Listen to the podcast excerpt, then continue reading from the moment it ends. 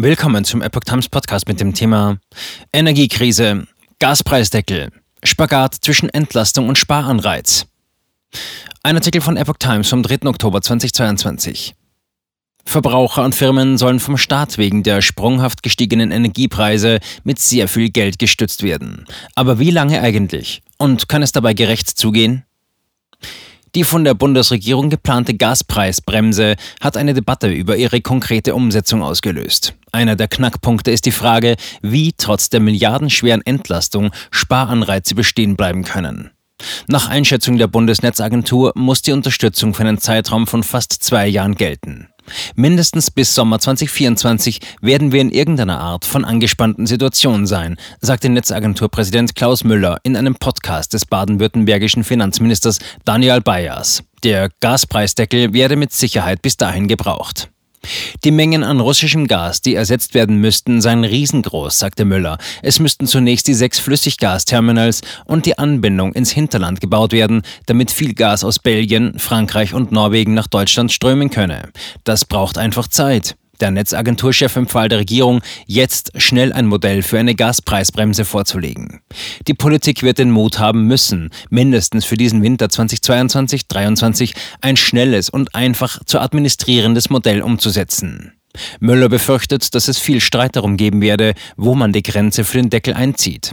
Es wird eine bestimmte Pauschalierung geben müssen, die wird einen Hauch ungerecht sein. Denn die Stadtwerke wüssten nun mal nicht, wie viele Menschen in einem Haushalt leben. Deswegen falle eine Berechnung pro Kopf schon mal weg. Es werde eine Lösung geben müssen, wo vielleicht nicht alle Fragen der Einzelfallgerechtigkeit geregelt werden. Sonst wird das so komplex, dass das niemand umsetzen kann. Für den übernächsten Winter könne man das Modell noch verfeinern. Müller für Entlastung, aber auch für Sparanreize. Müller hält es für richtig, Bürgerinnen und Bürger bei den sprunghaft gestiegenen Gaskosten zu entlasten, pocht aber auch auf Anreize zum Sparen. Ansonsten seien wir schneller, als uns allen lieb ist, eben in einer Mangelsituation.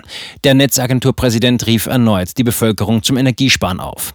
Wenn wir es nicht schaffen, in den privaten Haushalten mindestens 20 Prozent Einsparungen zu erzielen, dann werden wir in einem durchschnittlichen Winter nicht ohne Kürzungen bei der Industrie zurechtkommen. Auch der Deutsche Städtetag rief zu Einsparungen auf und mahnte Bund und Länder vor Gesprächen an diesem Dienstag im Kanzleramt zur Geschlossenheit. Die Gaspreisbremse müsse jetzt sehr schnell klug konzipiert werden, sagte Städtetagspräsident Markus Lewe den Zeitungen der Funke Mediengruppe. Wenn private Haushalte einen Grundbedarf von 80 Prozent des Gasverbrauchs vergünstigt bekämen, bleibe der Sparanreiz bestehen. Doch nicht nur die Verbraucher sind gefragt. Mit einem sogenannten Gasauktionsmodell will die Bundesregierung der Industrie Anreize geben, Gas einzusparen und dieses gegen Entgelt etwa zum Heizen zur Verfügung zu stellen. Das Modell ist am Wochenende gestartet, wie die deutsche Presseagentur aus dem Wirtschaftsministerium erfuhr. Die Ampelkoalition hatte am Donnerstag einen neuen Abwehrschirm von bis zu 200 Milliarden Euro angekündigt, um Verbraucher und Unternehmen wegen der steigenden Energiepreise zu stützen.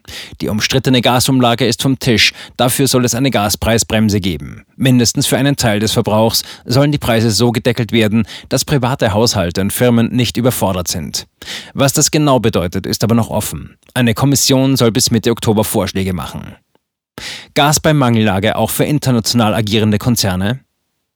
Oppositionspolitiker erwarten von der Bundesregierung Klarheit über die Verteilung von Gas im Falle einer Mangellage. Das sehr teuer eingekaufte Gas in unseren Speichern muss im Winter bei den deutschen Verbrauchern ankommen. Dazu muss die Ampel endlich einen Ausspeicherplan vorlegen, sagte Unionsfraktionsvize Jens Spahn der Bild am Sonntag. Der linken Parlamentsgeschäftsführer Jan Korte kritisierte gegenüber der Funke Mediengruppe, die Regierung schweige sich darüber aus, nach welchen Kriterien das Gas im Krisenfall konkret verteilt werden soll.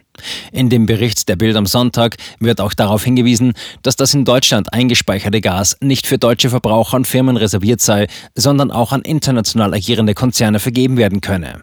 Das Wirtschaftsministerium sieht darin aber keinen Anlass für Kritik.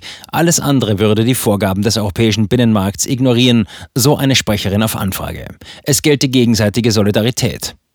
Um die Gasvorräte in der EU bis zum Ende der Heizsaison auf einem angemessenen Niveau zu halten, müsste nach Berechnungen der Internationalen Energieagentur IEA die Nachfrage im Vergleich zum Durchschnitt der vergangenen fünf Jahre um 9 bis 13 Prozent reduziert werden.